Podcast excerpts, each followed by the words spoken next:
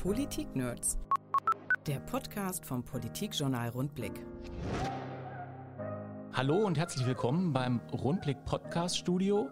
Wir haben heute zu Gast Simone Menne und Christian Nordholz von der American Chamber of Commerce. Hallo. Hallo, schön, dass wir da sein dürfen. Guten Tag, hallo, vielen Dank für die Einladung.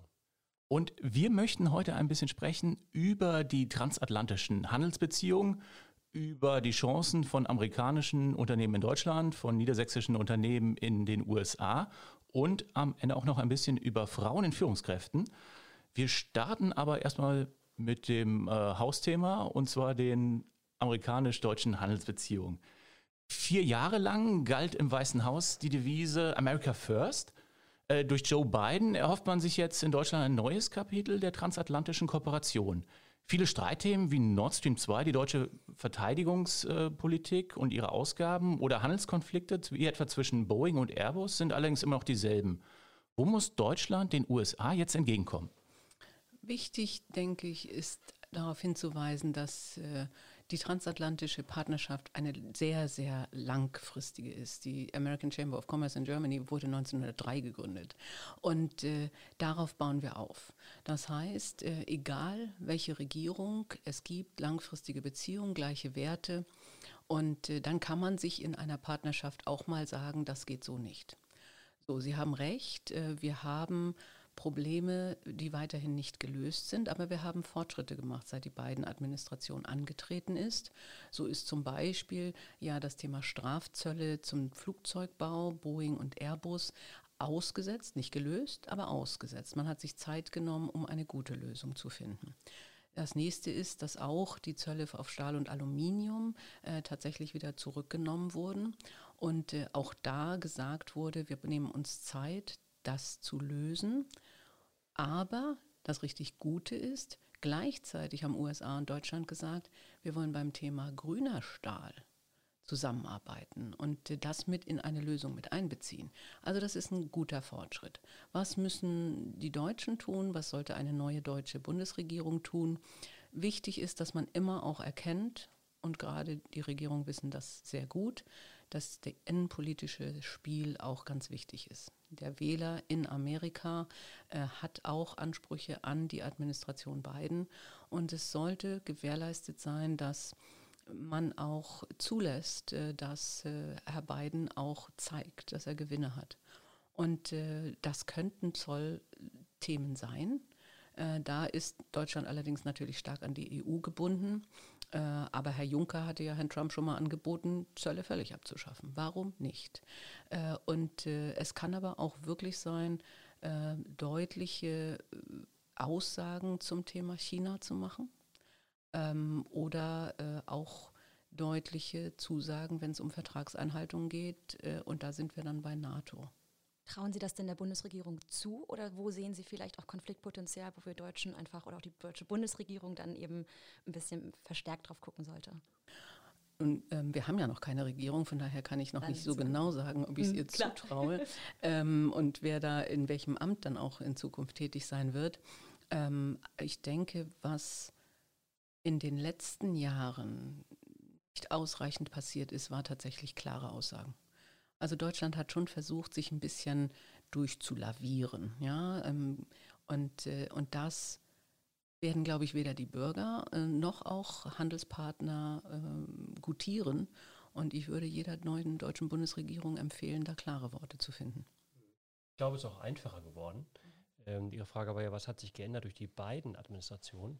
Und ich glaube, die Diskussionskultur ist eine andere geworden hätte mir nie vorstellen können, als Amtrak-Mitglied vor vier Jahren dafür zu werben gegenüber Amerikanern, dass man für Freihandel ist, für Demokratie.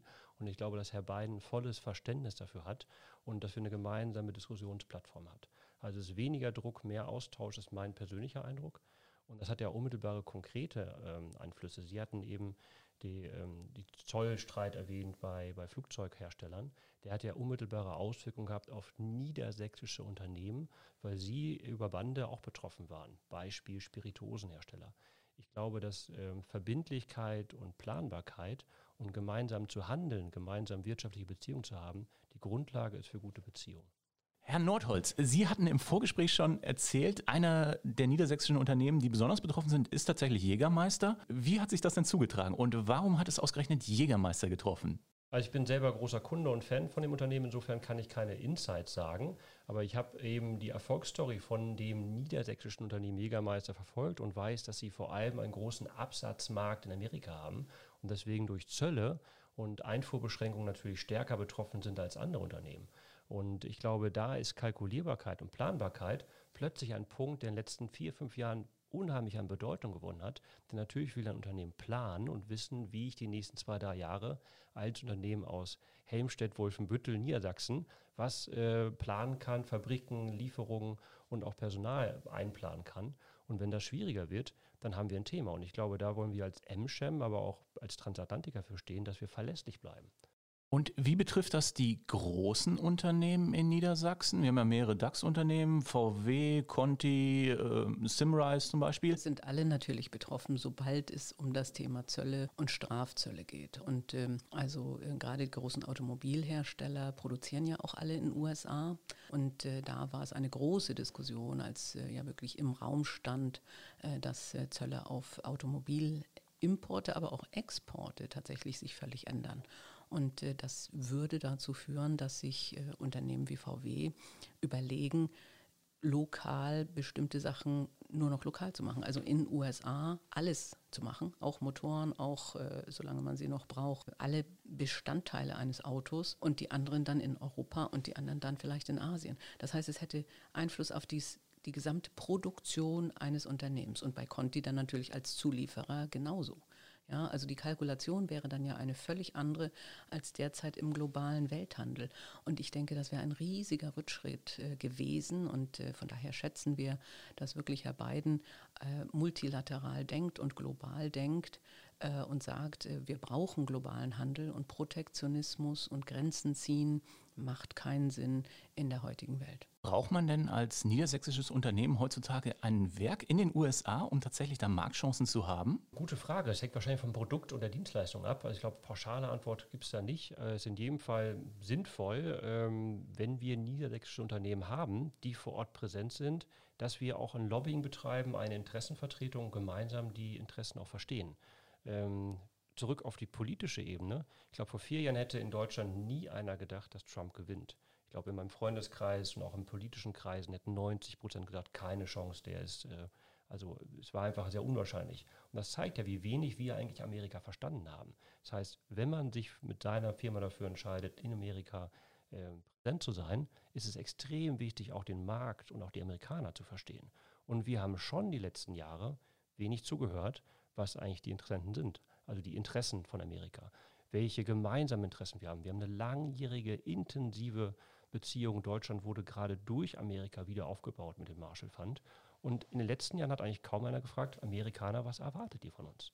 Und das ist enorm wichtig, wenn man als Unternehmen in den USA tätig ist. Vielleicht mal die umgekehrte Frage, wie gut verstehen denn die Amerikaner uns? Also welche Hindernisse gibt es für amerikanische Unternehmen, die sich im deutschen Markt etablieren wollen?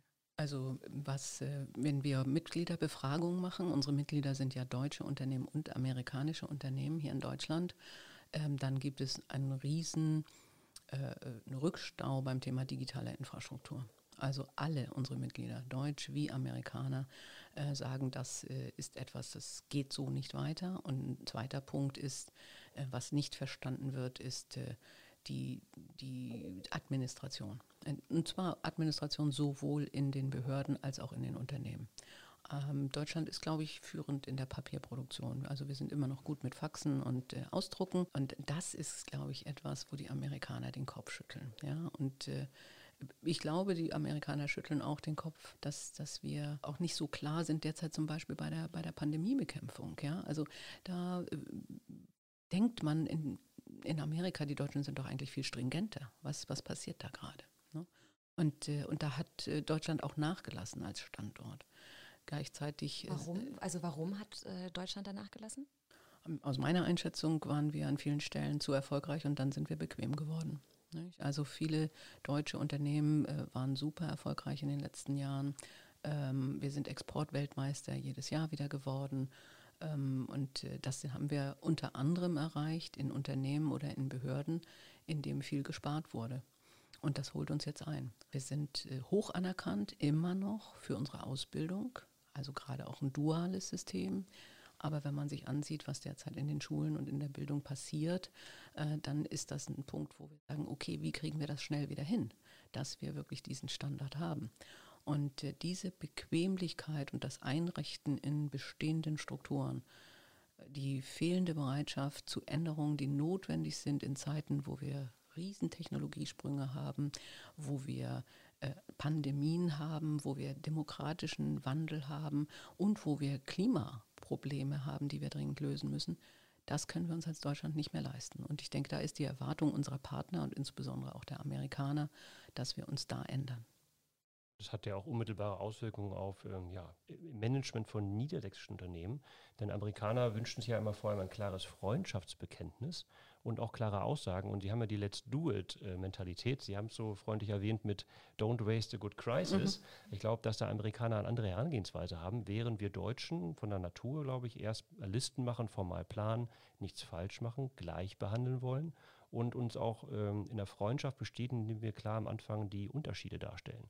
Also für uns ist ja immer ein Zeichen der Freundschaft, dass wir offen und ehrlich sind und sehr klar unsere Argumente auch im Gegensatz zu anderen darstellen. Und das kommt bei manchen, glaube ich, so rüber, als wenn man gerade eine Differenz hat. Und ich glaube, uns wird es gut tun, auch erstmal die Freundschaft zu bekennen und klar auszudrücken und auch zu sagen, wo sind wir einer Meinung und wo gehen wir auch den gleichen Weg mit. Eine Krise, die uns beide gleichermaßen trifft, die USA und Deutschland, ist ja die Klimakrise. Hier in Deutschland hat man manchmal das Gefühl, in den USA wird das nicht ganz so ernst genommen wie hierzulande. Ein Thema, die der Klimakrise ja so ein bisschen Abhilfe schaffen sollen, sind synthetische Kraftstoffe. Unter anderem auch der klimaneutrale Flugverkehr. Amtscham fordert in, im neuen Positionspapier, ähm, dass man da deutlich mehr den Fokus drauf rückt. Sehen das die Amerikaner denn genauso wie wir? Ja, also äh, bedenken Sie, eine der ersten Amtshandlungen von Präsident Biden war, einen globalen Klimagipfel einzuberufen mit Russland und China am Tisch. Das ist für ihn ein ganz, ganz wichtiges Thema. Äh, das Thema, äh, was auch beschlossen wurde, auch mit den G20, ein Klimagipfel und ein Klimaclub äh, was tatsächlich dazu führen könnte, dass wir zum Beispiel, wenn Europa und die USA Mitglieder dieses Clubs sind und die CO2-Bepreisung dadurch regeln, ähm, wir natürlich weltweiten Einfluss haben können auf Klimaregulierung. Und wenn Sie, wenn Sie über die Fluglinien reden, also die amerikanischen Fluglinien, haben ein Bekenntnis zum klimaneutralen Fliegen bis 2050. Ähm, und es gibt gerade Entwicklungen, die mich überrascht haben, weg vom Jet hin zum Turboprop, äh, weil der Turboprop äh, tatsächlich klimaneutraler geflogen werden kann. Also es gibt da sehr, sehr viel Bemühungen in den USA. Ähm, wir sehen ja auch, dass das stark von Bundesland zu Bundesland getrieben ist. Kalifornien weiter ist als im Zweifelsfall Wyoming. Aber ähm, ich hatte neulich äh, den, äh, den Vorzug mit dem General Counsel, der hier für Norddeutschland zuständig ist, zu sprechen. Er kommt aus Texas. Und was in Texas an Sonnenenergie passiert, das ist unglaublich. Wir verbinden Texas immer nur mit Öl und Schmutz. Das ist überhaupt nicht mehr so. Also da passiert viel, was hier vielleicht nicht so bekannt ist. Woran liegt das? Also warum ist das in Deutschland vielleicht nicht so bekannt? Weil das ja eigentlich äh, ja, Vorbildcharakter auch haben könnte? Ja, da, da müssen Sie eher die Medien fragen als mich. Also, äh, weil ich glaube, ich gebe Ihnen völlig recht, es müsste mehr darüber gesprochen werden. Wo sind die guten Beispiele? Wer tut schon etwas? Und äh, vielleicht ist es so das Gefühl, oh Gott, wir, wir hängen selber hinterher. Ähm, Jetzt lass uns nicht noch davon reden, wie toll die anderen sind. Ähm, ich habe keine Ahnung. Ist ja auch sehr konkret wie ein Niedersächsisch. Ich meine, jetzt positiv die transatlantische Beziehung zu stärken, heißt auch in Forschungskooperation nach vorne zu gehen. Zum Beispiel in Stade mit dem Airbus-Werk, dem Großen, dort in grünen Wasserstoff für die Zukunft zu investieren, halte ich für extrem hilfreich und das hat unmittelbare Vorteile für uns Niedersachsen. Oder das kleine Texas von Deutschland ist ja Zelle. Wir haben Exxon Mobil vor Ort, Hannover, Hamburg. Wir haben weitere wie Dow, die in Stade auch einen LNG-Hafen vielleicht überlegen zu bauen. Das sind ja ganz konkrete Infrastrukturprojekte. Und jetzt positiv Signale sind, dass wir gemeinsam was machen, um die transatlantische Beziehung zu bauen und nicht immer nur über andere Röhren zu sprechen, ist, glaube ich, auch eine Sache, die unserer Beziehung helfen würde.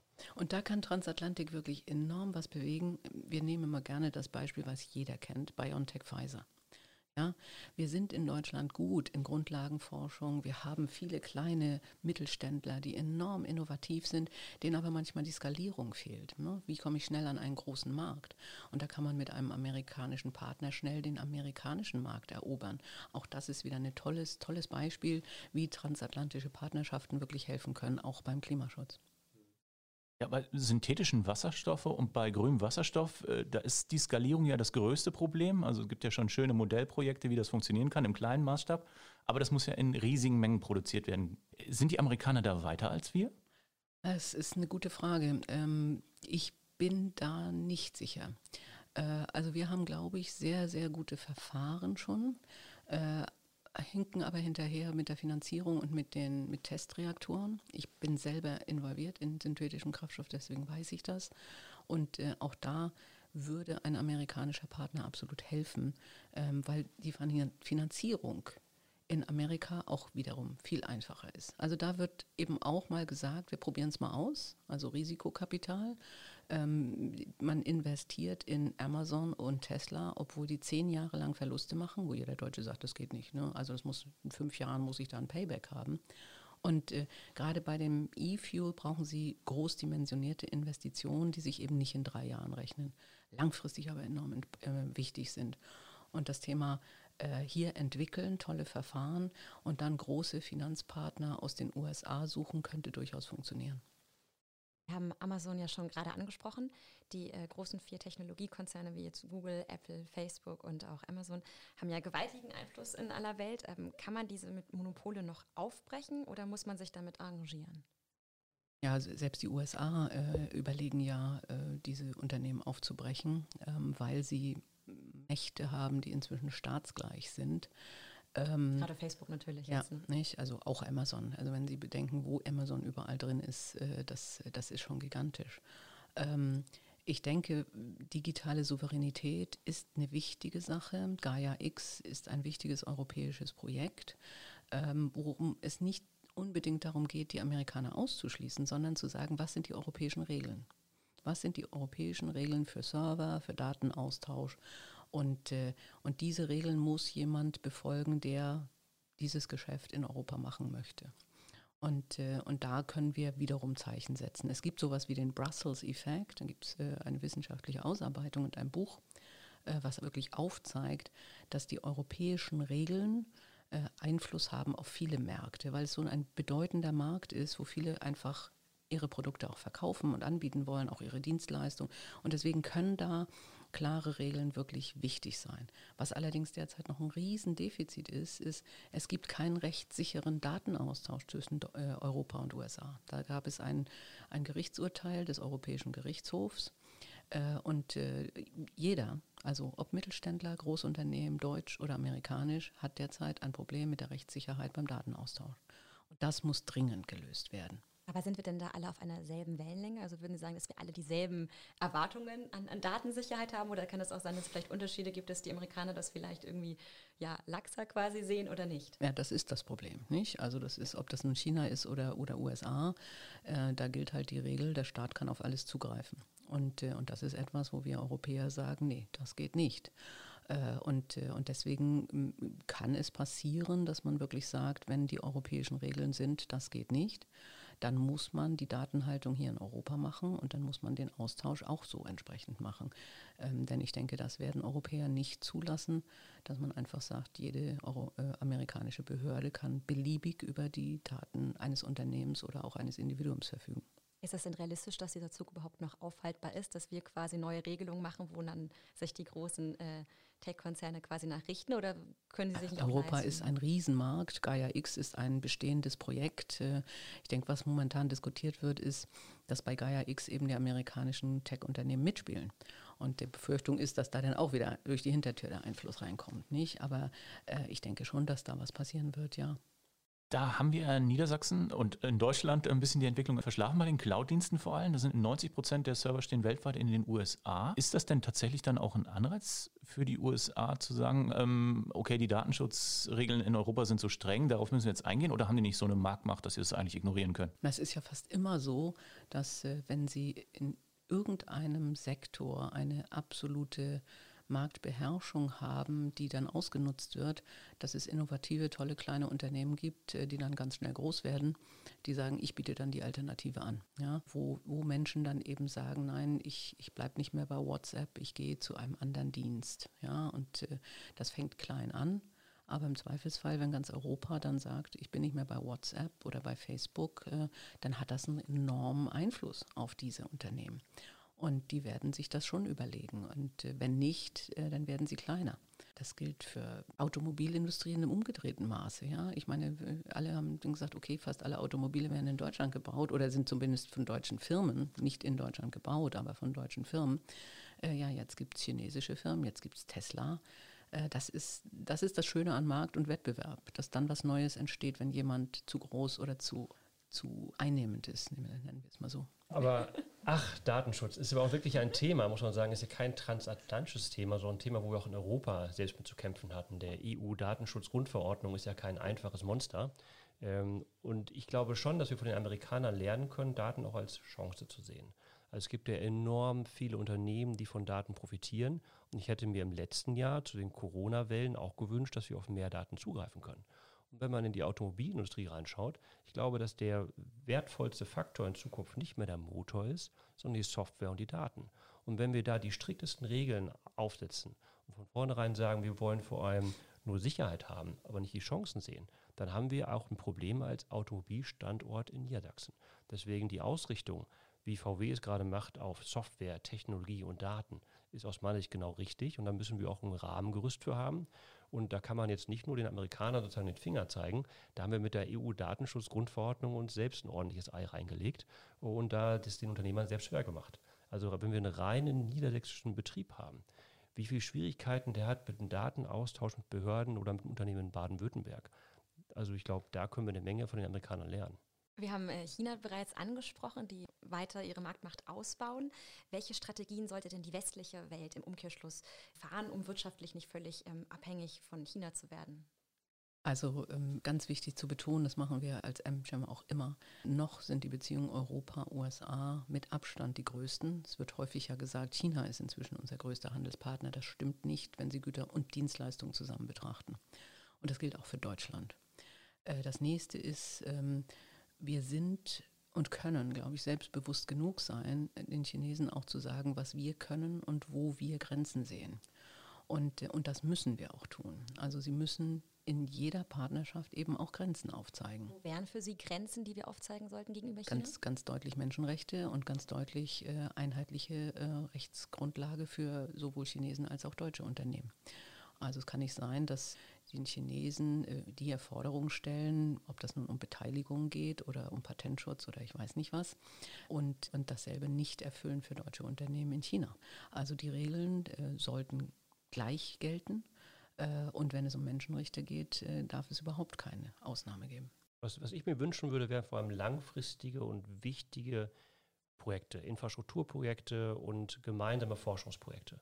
Und wenn man da von den Chinesen lernen möchte, ist, wie die mit Ring and Belt über einen gewissen langen Zeitraum gewisse Ziele erreichen wollen. Also Handelsrouten, Häfen, Schienen erschließen und das mit so einer unheimlichen Konsequenz machen. Über fünf bis zehn Jahre. Da haben wir als Demokratie einfach viel mehr Abstimmungswege. Wir sollten gleich wohl mutig sein und ich würde mir wünschen, dass wir in Niedersachsen auch mehr stärkere Infrastruktur- und Forschungsprojekte machen, gemeinsam natürlich mit den langjährigen Freunden Amerika aber dass wir die auch angehen und wirklich jetzt planen und lostreten. Immer unter Einhaltung der Demokratie. Ne? Also ich, äh, es ist immer so schön, wenn, wenn man dann sagt, ach Gott, äh, die Chinesen bauen in zwei Jahren einen Flughafen. Ähm, also das tun sie auch auf Kosten von Menschen, die sie dann enteignen äh, und natürlich auch auf Kosten von Natur. Und äh, wir müssen dringend besser werden in Genehmigungsprozessen. Völlig richtig. Wir müssen schneller werden. Ich denke, da gibt es auch ein eindeutiges Bekenntnis äh, der Koalitionspartner derzeit schon, dass wirklich äh, Verwaltungsprozesse halbiert werden sollen. Aber wo man immer warnend den Finger heben muss, ja, das mag schneller gehen in China, aber das geht auf Kosten der Menschen. Müssen wir vielleicht auch ein bisschen selbstständiger werden wieder in der Wirtschaft? Die aktuelle Chipkrise zeigt ja, wie abhängig der deutsche Markt von Lieferketten ist und wie verwundbar auch. Ist das ein Problem, was Deutschland vielleicht auch mal selber lösen könnte, äh, indem es sich selbst Ressourcen schafft, die es dann weiterverwertet? Oder ist das ein Problem, das man nur global mit internationalen Partnern lösen kann? Also wir haben eine Sondersituation derzeit mit den Lieferketten, ne? also weil viel auf einmal kam. Es kam Corona mit äh, Sperrung von Häfen äh, aufgrund von Lockdowns. Äh, es gab den Suezkanal ähm, und äh, am Ende dieser Kombinationen äh, gab es tatsächlich Schiffe und Container, die völlig außerhalb dessen waren, wo sie eigentlich hingehörten. Und daran wird weiterhin gearbeitet. Es liegt, glaube ich, neun Prozent des globalen Welthandels in Amerika vor den Häfen und kann nicht ausgeladen werden. Ähm, das heißt, ja, die globalen Lieferketten waren so optimiert, dass wirklich nichts mehr passieren durfte. Und, äh, und dann haben sie ein Problem. Das heißt, wir müssen uns resilienter aufstellen. Das heißt aber aus meiner Sicht nicht, dass wir dann alles in Deutschland selber machen. Wenn Sie alles in Deutschland selber machen würden und dann auch noch nicht abhängig sein möchten von einem Unternehmen, dann müssen Sie ja, was weiß ich, jeden Halbleiter äh, in zwei Unternehmen in Deutschland herstellen. Und äh, wenn Sie dann eine Flutkatastrophe haben und die sind beide in derselben Landschaft, dann haben Sie auch ein Problem. Also das löst es nicht. Ja? Und, äh, und deswegen muss man sagen, ja, resilienter. Man braucht mehr als äh, einen Lieferanten für bestimmte Themen. Äh, man braucht auch, aber das machen deutsche Unternehmen jetzt schon, das können Sie auch in den Zahlen sehen, eine andere Vorratshaltung. Ja, also das, man hat halt just in time produziert, weil das so gut funktionierte. Und, äh, und da war man eben auch bequem geworden und jetzt äh, hat man eine größere Vorratshaltung. Ähm, all solche Sachen muss man mitbedenken. Äh, ich wäre in keinem Fall dazu dabei, zu sagen, wir, wir müssen jetzt alles nach Deutschland holen. Aber wir sollten bestimmte Produkte, bestimmte wirklich sehr sensible Dinge zumindest auch in Europa produzieren. Welche Beispiele würden Ihnen da sofort einfallen, wenn Sie von sensiblen Produkten sprechen, die nach Europa sollten? Naja, das, wovon jeder redet, sind natürlich Batterien und Halbleiter. Ähm, aber äh, es könnten tatsächlich auch äh, pharmazeutische Produkte sein. Nicht? Also wenn ich wirklich äh, bedenke, wie abhängig ähm, auch äh, in der Zulieferung zur Medikamentenherstellung wir äh, fast mehr von Indien als von China waren oder sind. Äh, und, und, dann muss man schon sagen, das macht Sinn, dort auch geeignete europäische Standorte zu suchen. Und gerne Infrastruktur. Also ich glaube, das ist ähm, durch das neue Außenwirtschaftsrecht ja auch ein Punkt, der schon besser geworden ist, dass wir wissen, wenn ausländische Investoren bei uns in die Infrastruktur investieren, dass wir wissen, wer es ist und was sie machen und was sie mit vorhaben. Und da haben wir schon sehr viel mehr Transparenz bekommen, letzten zwei, drei Jahre, durch das EU-Screening und die neuen Vorgaben. Und wenn ich an Häfen, Schienen, äh, Straßen denke, dass das Punkte sind, wo wir schon überlegen müssen, wollen wir das hergeben oder wollen wir selbst investiert sein? Und wenn wir von aus, aus dem Ausland Investoren nehmen, wen nehmen wir und wen wollen wir langfristig als Partner haben?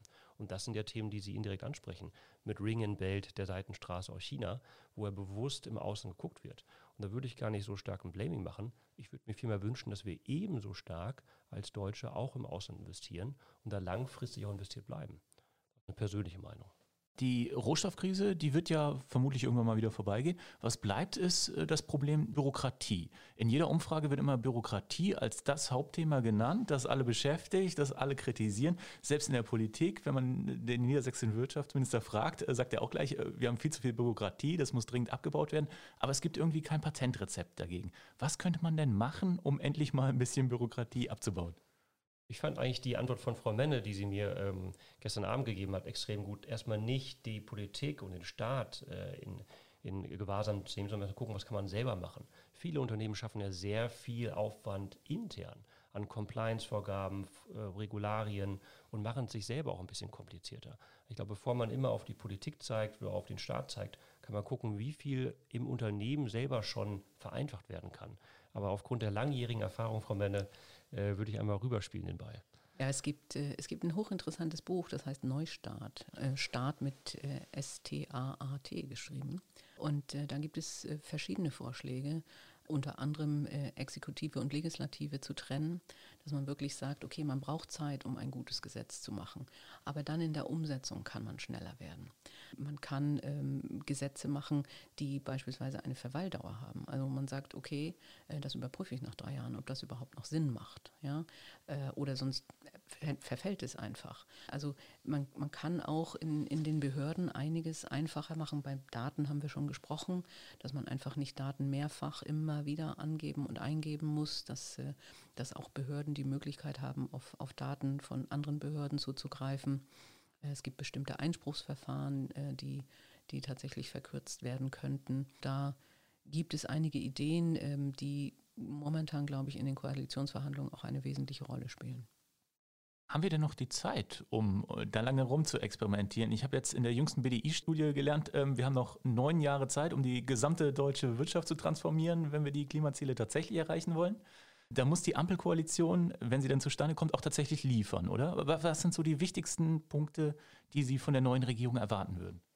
Ja, ich würde mir wirklich Konsequenz erwarten und nicht äh, äh weiter ein, ein ein, eine Kompromissfindung. Äh, wir haben halt in der Politik in, in der vergangenen Zeit immer wieder gesehen, dass man sich scheut vor unangenehmen Nachrichten für die Bürger und für die Wähler, weil man Angst hat, nicht gewählt zu werden. Und tatsächlich wurde das ja auch bedient. Im Wahlkampf, sobald es irgendwas gab, was eher unangenehm war, wurde das dann mit spektakulären Schlagzeilen äh, sofort auch äh, als böses äh, Vorhaben ähm, benannt. Und von daher werden die Botschaften dann immer weich gewaschen. Und, äh, und da wäre es schon jetzt wichtig, nun ist dann da hoffentlich die Regierung in Amt und Würden sehr konsequent zu sagen, ja, wir müssen an einigen Stellen kompromisslos sein. Und das wird auch wehtun. Wir werden so einen Wandel nicht hinkommen, äh, ohne dass es an einigen Stellen auch wehtut. Wobei das Interessante ist, wir reden dann immer gerne von Verzicht und Verbot und es ist alles so schlimm. Ist es dann wirklich so schlimm, wenn man nicht mehr im Stau steht? Ist es dann wirklich so schlimm, wenn man in den Städten vielleicht spazieren geht, statt Parkplätze zu suchen? Äh, ist das nicht auch ein Zugewinn an Lebensqualität? Also vielleicht müssen wir auch das Framing, die Sprache darüber und die, das Gute und Positive, was erreicht werden kann, äh, erwähnen. Und äh, das, äh, das halte ich für, für eine ganz wichtige Sache. Also das würde ich mir erhoffen, aber natürlich kompromissloses Vorgehen beim Thema Klimaschutz. Das muss sein. Klimaaußenpolitik finde ich auch ein spannendes Absolut, Stichwort. Ja. Ich glaube, es wird zu sehr immer getrennt, auch letzten Jahres, man sagt, man will Klimapolitik machen und separat Außenpolitik. Andere Länder führen es zusammen und Klimaaußenpolitik ist eigentlich ein, ein en vogues Wort, was derzeit wirklich äh, zu Recht wieder diskutiert wird. Denn man kann langfristig Ziele nur erreichen, indem man Außenpolitik mit Klimapolitik verbindet. Bin ich mal gespannt, ob Sie da schon äh, Insights haben für uns, Frau Menne? Also ähm, es, ist, es ist tatsächlich ein Thema und äh, wir haben das auch schon in der MCHAM diskutiert.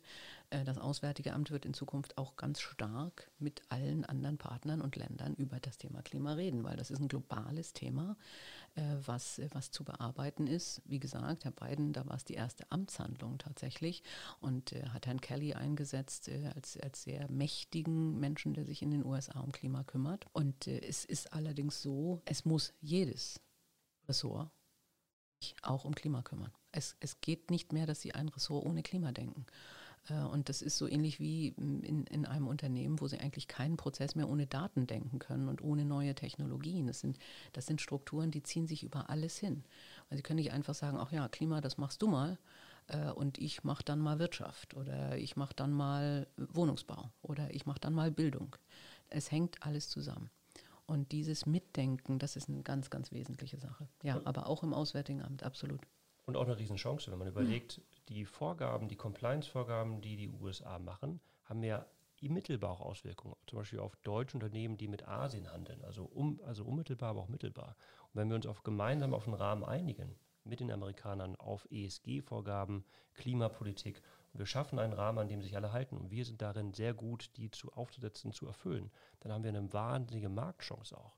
Also es kommt wirklich darauf an, einen Rahmen gemeinsam zu finden und dann sozusagen den auch zu bespielen. Und das ist ein unheimlich großer Markt, wo man wirklich merkt, da geht es erst los die nächsten Jahre. Also nicht nur Klima-Außenpolitik, sondern wirklich ESG, was das Starkwort ist sozusagen für die Zukunft. Ja. Und das ist eine Riesenchance. Ähm, es sagen mir viele Gesprächspartner, auch wir in Deutschland, wir sind doch nur zuständig zum Beispiel für 2% CO2-Ausstoß. Nein, wenn wir gut sind in Technologien, die Klimaneutralität schaffen und wir die exportieren, so wie wir unsere Autos exportieren, dann haben wir natürlich einen wesentlich größeren Hebel. Wir sprachen schon über die Skalierung. Wenn wir das zusammen mit den USA machen, ja, dann ist das tatsächlich eine Chance. Und da würde ich auch sagen, also die Kosten, wenn wir so weitermachen wie bisher, das Klima nicht zu schützen, äh, sind um wesentlich höher als das, was wir jetzt leisten müssen, um es einigermaßen in den Griff zu bekommen. Und es sind auch Riesenchancen. Und die sollte man schnellstmöglich und sehr konsequent bearbeiten. Glauben Sie denn, dass die deutsche Wirtschaft zu den Gewinnern in diesem Transformationsprozess gehören wird? Ja, ja. Also ähm, ich glaube, also ich habe vorhin gesagt, wir sind bequem. Also wenn wir uns bequem einrichten, dann werden wir träge. Aber wenn wir sehen, dass etwas dringend getan werden muss, dann werden wir richtig innovativ und unternehmerisch. Und, äh, und das sehen Sie bei vielen Unternehmen schon. Ja? Also ich sehe, dass viele Unternehmen weiter sind als die, als die Politik. Äh, die wirklich sagen, es gibt doch kein Vertun. Wir müssen es tun. Wir müssen es tun für unsere Kunden. Es wird gefordert. Wir müssen es tun für unsere Kinder. Wir müssen es tun für unsere Mitarbeiter. Und deswegen gibt es in Unternehmen schon sehr, sehr progressive Ideen und Zielverfolgungen. Und da treiben die Unternehmen, glaube ich, jetzt hoffentlich auch die Politik. Haben Sie da vielleicht noch ein konkretes Beispiel für uns, damit man sich das noch besser vorstellen kann? Ja, also ein, ein Beispiel ist äh, die, die Deutsche Post DHL, ähm, da sitze ich ja im Aufsichtsrat. Äh, die haben angefangen mit den E-Scootern, ähm, die haben äh, jetzt äh, tatsächlich elektrische Flugzeuge klein in USA, nur für die letzte Meile, aber ähm, sie äh, haben jetzt ein Abkommen äh, mit, äh, mit äh, synthetischen Kraftstofflieferanten, also für Abnahmemengen. Ähm, sie haben ein klares Budget schon vorgegeben, was äh, sieben bis acht Milliarden ist äh, für die nächsten fünf Jahre, um zu sagen, das brauchen wir für das Thema Investitionen in den Klimaschutz. Ähm, also dass äh, Sie sehen auch Porsche, die in E-Fuel-Forschung äh, äh, investieren, VW, die halt sagen, wir machen nur noch Elektroautos. Alle diese Unternehmen haben auch soziale Ziele inzwischen formuliert im Sinne von, was machen wir für unsere Mitarbeiter, wie arbeiten wir anhand der, der UN-Ziele. Da gibt es Unmengen von Beispielen, positiven Beispielen, was deutsche Unternehmen schon tun. Davon auch nicht nur als Staat oder Unternehmen, sondern auch als Verbraucher. Also ich muss wirklich ein Kaufkriterium sehen. Ich kaufe ein Auto, wo ich weiß, meine Daten sind sicher. Ich esse Fleisch aus dem Betrieb, wo ich weiß, es ist artgerecht gehalten und es ist gutes Essen. Und genauso ähm, bei den Lieferketten. Und ich glaube, wenn wir als Kunden das nicht mitgehen und bereit sind zu investieren und auch zu informieren, haben wir auch ein Thema in der Durchsetzbarkeit. Und natürlich gucken Unternehmen, wo sie die Marge haben, wo sie Umsatz machen können. Da sind wir auch als Kunden gefragt. Und da haben wir eigentlich sehr viel Gemeinsamkeit mit den Amerikanern, denn wir haben dieses proaktive, wirtschaftsnahe Herangehensweise. Hm. Wir haben gestern Abend am 11. Tag der niedersächsischen Wirtschaft über Rugenwalder Mühle gesprochen, die, glaube ich, inzwischen mehr Umsatz mit äh, veganen und vegetarischen Produkten machen als mit Fleisch. Ja, also sehr frühzeitig gedacht haben, okay, da passiert was. Da passiert was beim Verbraucher und wir müssen uns umstellen, weil sonst ist unser Geschäftsmodell gefährdet. Also hoch innovativ und schon vorausdenkend vielleicht noch ein konkretes Beispiel. Herr Beisen hat ja auch schon sehr Stimmt. früh angefangen, auf die Lieferketten zu gucken, bevor es irgendwelche Vorgaben gab. Insofern ist es ja auch ein Brand, ein Name, der sehr positiv besetzt ist, weil er sich sehr frühzeitig um die Lieferketten gekümmert hat, bevor es da formale Vorgaben gab. Ja, dann gibt es noch VW, die ja schon genannt wurden, die jetzt total auf E-Mobilität setzen. In Deutschland gibt es deswegen manchmal Kritik. VW ist zu einseitig aufgestellt, weil weltweit ja auch noch andere Technologiearten äh, en vogue bleiben. Wie sieht man das denn in den USA? Sieht man das da als Nachteil, dass man sich so auf E-Autos konzentriert oder sind die gar nicht so technologieoffen in den USA, wie man denkt? Ich glaube, die USA sind total technologieoffen. Ähm, aber genau das sind sie eben, technologieoffen. Die sagen, ja, wenn, wenn VW nur noch Elektroautos herstellen will, dann werden sie es eben nur noch an Menschen verkaufen, die Elektroautos fahren wollen. Und wenn dann Menschen Autos fahren möchten, die einen Verbrennermotor mit E-Fuel haben, dann, verkaufen sie eben, dann kaufen sie eben keinen VW. Und, äh, und das wird sehr pragmatisch marktwirtschaftlich gesehen. Ja? Also äh, das ist eine Unternehmensentscheidung ähm, die VW hoffentlich gut abgewogen hat im Hinblick auf, wo sind unsere Märkte und was können wir verkaufen, wenn wir nur noch Elektroautos äh, äh, tatsächlich produzieren. Ich persönlich bin für Technologieoffenheit, weil ich glaube, wir brauchen verschiedene und viele Antriebsarten. Über E-Fuel haben wir schon gesprochen, äh, aber das ist natürlich eine Unternehmensentscheidung und äh, da würde sich, glaube ich, jetzt nicht die Amerikaner nicht anmaßen zu sagen, es ist eine gute oder schlechte Entscheidung, sondern einfach nur, wir werden sich hoffentlich was dabei gedacht haben, an wen sie in Zukunft ihre Autos verkaufen. Ja, und ich finde es auch, also vielleicht trennt man zwischen langfristigen Forschungs- und Investitionsprojekten und da natürlich, wie Sie sagen, in eine Vielzahl von wichtigen, guten Dingen zu investieren, auf der anderen Seite einen Rahmen zu schaffen für einen Markt, der jetzt da ist. Wer jetzt als Automobilhersteller nur Wasserstoffautos herstellt, der hat einfach ein Problem in der Infrastruktur. Man will mit dem Auto durch Deutschland fahren und will auch Tankstellen haben. Man will die Infrastruktur haben, um mit dem Auto zu fahren, auch ein Marktangebot für ja, Serviceangebote für Ersatzteile. Und da kann man nicht eine Vielzahl anbieten, was einem gerade einfällt. Man muss einen Rahmen haben und auf sag ich mal, das Übliche sozusagen gehen, was, was angeboten wird möchten die Zeit auch nochmal nutzen, um über das Thema Frauen in der Wirtschaft zu sprechen, damit das nicht zu kurz kommt. Ähm, mit Angela Merkel verlässt jetzt ja eine der einflussreichsten Frauen die Bühne der Weltpolitik und künftig wird jede G20-Nation von einem Mann geführt. Vermissen Sie beide hier den weiblichen Einfluss? Massiv. Ähm, also es ist zu bedauern, dass es bei den G20 so ist. Äh, es gibt ja hervorragende weibliche Regierungschefs, äh, ähm, Schottland, Neuseeland, Finnland, Island, die interessanterweise sich zu einer Wellbeing Alliance zusammengeschlossen haben, die eben sagen, wir messen das Wohlergehen unseres Staates nicht mehr nur am Bruttoinlandsprodukt, sondern auch an anderen Kriterien. Und die wären eben Umwelt, Gesundheit der Bevölkerung, Bildung der Bevölkerung. Und ich denke, das sind nicht umsonst vier Frauen. Es ist nicht, dass Männer böse sind oder äh, Frauen viel besser, sondern Frauen sind anders sozialisiert und denken momentan eher ganzheitlich. Und das können wir ganz, ganz sicher auch bei den G20 wichtig und dringend gebrauchen. Die USA haben jetzt mit Kamala Harris immerhin schon mal eine weibliche Vizepräsidentin. Sind die USA dann bereit, auch mal einen weiblichen Präsidenten zu wählen? Oder sehen Sie das in absehbarer Zeit noch nicht? Um Gottes Willen, da müssen Sie die amerikanischen Wähler fragen.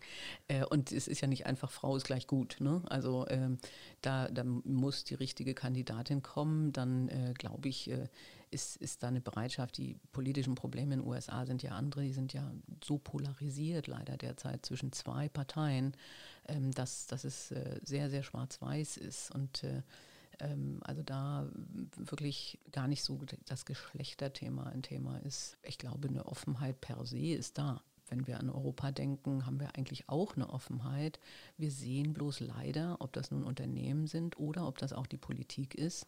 Es gibt wenig Frauen, die sich da entweder in den Vordergrund drängen oder die tatsächlich aufgebaut wurden. Wir sehen das ja derzeit auch äh, bei den politischen Parteien, äh, dass insbesondere jetzt eine, eine CDU oder eine FDP sehr, sehr wenig Frauen aufbietet. Und, äh, und das muss gefördert werden, damit dann überhaupt die Wähler die Chance haben, ob in Amerika oder in Europa eine Frau zu wählen. Wie sollte das Ihrer Meinung nach gefördert werden? Man hört ja oft äh, Quotenregelung. Ist das der, der Weg zum Ziel oder gibt es vielleicht auch andere Wege, die sinnvoller wären? Also ich bin absolut für Quotenregelung. Ähm, das hat sich im Laufe der Zeit ergeben, äh, weil einfach es gibt eine Selbstverpflichtung der deutschen Industrie zu Frauen in Vorständen und in Führungspositionen und es ist 15 Jahre nichts passiert. Und äh, deswegen haben wir uns dann am Ende für eine Quote eingesetzt. Äh, und ich habe auch äh, an einer Aktion mitgemacht, wo ich gesagt habe, ich bin eine Quotenfrau, damit das dieses als Schimpfwort behandelte, äh, damit wir da rauskommen. Also wenn 100 Prozent Männer sind, dann hatten wir vorher eine 100 Prozent Männerquote. Ja? Äh, also das ist ein Instrument. Weitere Instrumente, ganz wichtig, und die werden, richten sich wieder an die Politik, ist ein Thema Ehegattensplitting, abschaffen, äh, andere Rentensysteme, die wir sowieso brauchen, weil derzeit in all diesen Systemen die typische Rollenverteilung Mann-Frau noch gefördert wird. Betreuungsplätze, ein großes Thema. Und an die Unternehmen einfach die Möglichkeit, äh, Karriere und Familie zu vereinbaren. Ähm, da gibt es sehr, sehr gute Beispiele, wo einfach auch angeboten wird für Väter wie für Mütter eine gute Kombination hinzubekommen. Es gibt äh, Möglichkeiten zu sagen, um 4 Uhr finden keine Meetings mehr statt, damit man die Kinderbetreuung wahrnehmen kann. Also es gibt eine Unzahl von Instrumenten, die getätigt werden müssen. Wir können einfach nur sagen, Deutschland ist ein Schlusslicht. Und das ist ein bisschen peinlich, finde ich.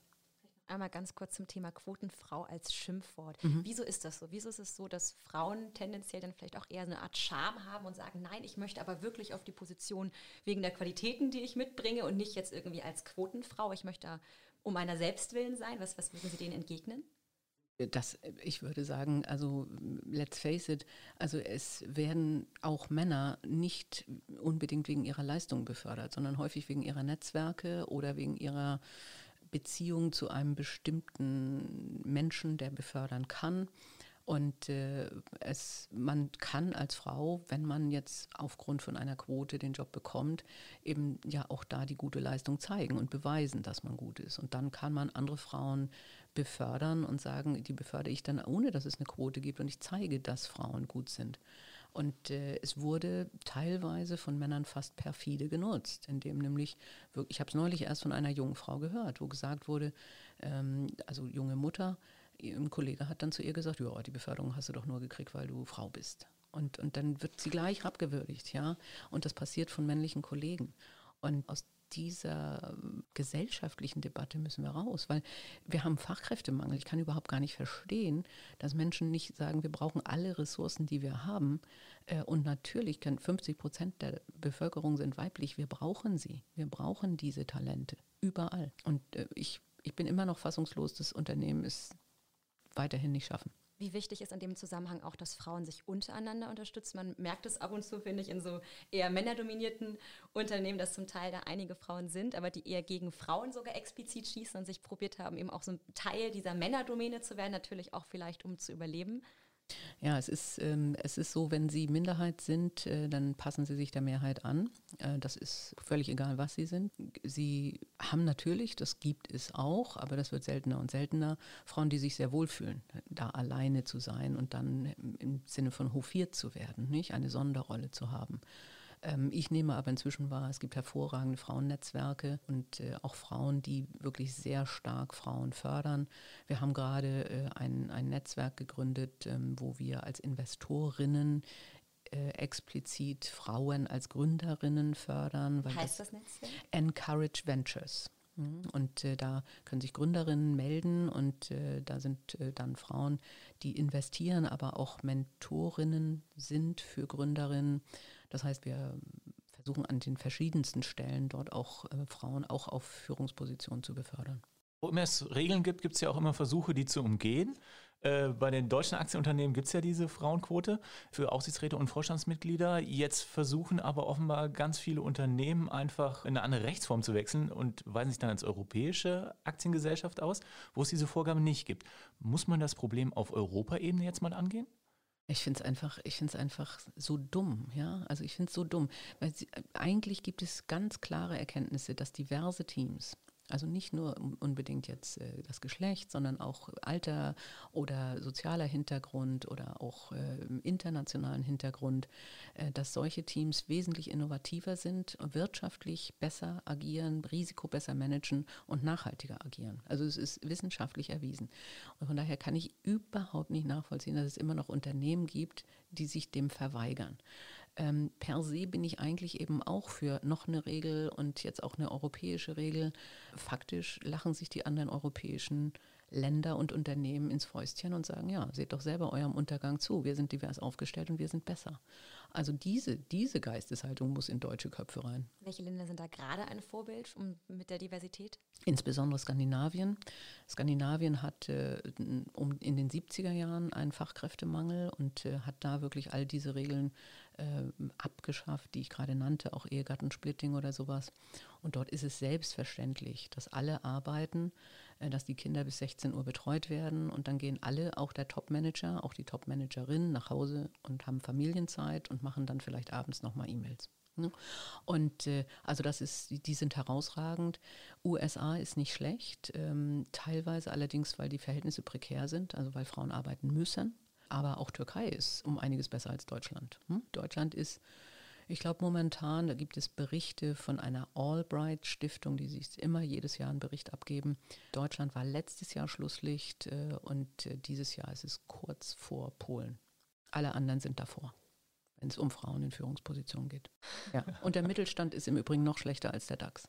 Also für die, die es das Gesetz nicht gibt, da ist die Frauenquote noch schlechter. Bräuchten wir auch eine Frauenquote eigentlich mal im Mittelstand? Oder geht das so weit? bräuchten wir eine Einsicht. Ne? Eigentlich bräuchten wir eine Einsicht. Also, äh, weil sie können nicht alles regeln. Und ähm, die, die, Problematik, und die ist mir durchaus bewusst von Quotenregeln, ist natürlich, irgendwann wird es ein mathematisches Spiel. Ja? Also es gibt noch weniger als Frauen in deutschen Führungspositionen, gibt es Ostdeutsche äh, oder Menschen mit Migrationshintergrund. Auch die würden uns, glaube ich, gut tun in Unternehmen. Weil gerade diese Behaglichkeit, diese Bequemlichkeit, nicht disruptiv sein, die können sie durch so ein Team auflösen und, und können da besser werden. Äh, und äh, wenn Sie das alles versuchen mit Quoten zu lösen, dann kommen Sie natürlich aus dem Rechnen nicht mehr raus und dann wird es auch nicht richtig machbar. Ich habe lange Zeit gesagt, im Vorstand ist eine Quote für Frauen eigentlich etwas nicht so gut ist, weil das sind kleine Teams, die müssen zusammenpassen, da muss die fachliche Kompetenz stimmen. Aber äh, also aus Verzweiflung haben wir dann gesagt, jetzt machen wir sie auch da. Äh, aber eigentlich wünsche ich mir die Einsicht, dass Frauen gut tun. Gibt es da ähm, aber vielleicht auch deutsche Unternehmen, die da schon, schon weiter sind und auch eben diese Diversität gerade nutzen, um dadurch irgendwie erfolgreicher zu sein? Ja, total. Also ähm, gerade äh, kleinere Mittelständler, äh, das ist äh, sehr abhängig von der Führung. Ähm, und äh, ich habe jetzt äh, zwei Unternehmerinnen äh, auch interviewt, die beide als CEO übernommen haben von ihren Vätern. Das ist das Thema VD, die machen äh, Funktionskleidung. Die Antje von Davids hat auch gerade einen Preis gewonnen, ist sowohl beim Thema Nachhaltigkeit als auch beim Thema Diversität sehr, sehr klar, wie sie ihr Unternehmen führt. Dann äh, gibt es ein Unternehmen, was sich mit äh, 3D-Druck im größeren Umfang beschäftigt, also wirklich Produktionsanlagen. Und auch dort hat äh, die Marie Langer von ihrem Vater übernommen und ist da auch sehr klar in ihren Zielen. Und ich bin sicher, es gibt auch in Niedersachsen gute Beispiele. Rittersport ist, glaube ich, auch ein sehr gutes Beispiel.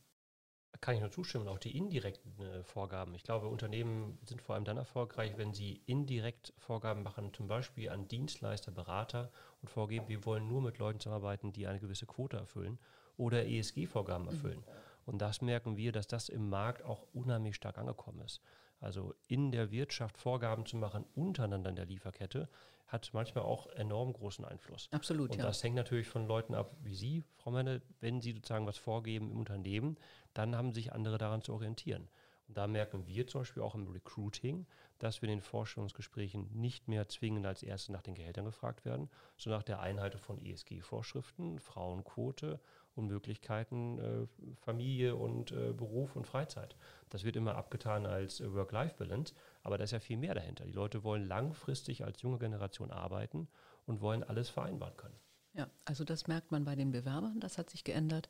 Und was auch ein, ein Tipp ist, ist, ähm, wenn man als Unternehmen Berater oder Banken anfordert für ein Projektteam, dann auch immer zu sagen, ich möchte ein diverses Team. Ich möchte jetzt nicht nur junge geklonte Männer als Berater hier sehen, äh, sondern ich möchte ein diverses Team. Und da achtet man ja auch drauf. Wenn man das weiß, dann wird das von, also automatisch danach geschaut und wird was aufgestellt in der Hinsicht. Und wenn man es gar nicht als Vorgabe gibt, dann ist auch der Incentivierung viel geringer. Zum Abschluss nochmal die Frage. Frau Mennen, Sie waren und sind teilweise auch noch bei großen, wirklich großen Unternehmen, Konzernen engagiert, bei, bei Henkel, der Deutschen Post, Lufthansa, Böhringer Ingelheim, Johnson Controls, um nur einige zu nennen in Führungsverantwortung. Bei welchem Unternehmen hätten Sie denn gerne mal einen Chefposten übernommen? Ah, das ist jetzt eine gute Frage. Ich habe zwischendrin mal überlegt, ob ich mir ThyssenKrupp zutrauen würde. ähm, und äh, ich glaube aber, wo es richtig Spaß machen würde, wäre wirklich ein Mittelständler mit Nachhaltigkeitszielen. Also die zwei von mir eben genannten, die CEOs, die weiblichen, die haben mich wirklich beeindruckt. Äh, und da kann man ein Unternehmen so ausrichten, dass es wirklich nachhaltig und divers agiert. Also vielleicht irgendwie, tja, Haribo oder Rittersport oder Jägermeister wäre jetzt auch mal eine witzige Idee. Also das, das hatte ich bisher noch nicht dran gedacht. Aber ich glaube, so ein Mittelständler, äh, der die viel für ihre Mitarbeiter und für ihre Kunden tun können, ähm, würde mir auch mal Spaß machen. Wir haben ja nicht nur Jägermeister in Niedersachsen, wir haben auch Behrensen, ja, und weitere. Das stimmt, ja. Also, ähm, ja, wenn ich eine Frage stelle, was mich wirklich interessieren würde, das Thema Quotenfrau, würden Sie denn eine Einladung annehmen, wo Sie wissen, Sie sind die Quotenfrau? Wir haben gerade bei amerikanischen Veranstaltungen, USA ist ja sehr viel weiter voraus da, wo Frauen sagen, wenn ich als Quotenfrau eingeladen werde, sage ich partout ab. Sind Sie auch so hart oder nee. würden Sie sagen, Sie gehen dann gerade hin? Ja, ja, ja. Also ich, äh, also es gibt äh, durchaus auch einen Kreis von Frauen, die sagen, wir gehen nicht äh, auf rein männliche Panels, wenn wir die einzige Frau sind, wo ich sagen würde, nee, warum denn nicht? Also ist doch Blödsinn. Wir wollen ja, dass Frauen da gehört und gesehen werden und man die Stimme erheben kann. Und wenn ich dann sage, da gehe ich dann gar nicht hin, dann, dann haben wir ja noch weniger Chancen, das zu sagen.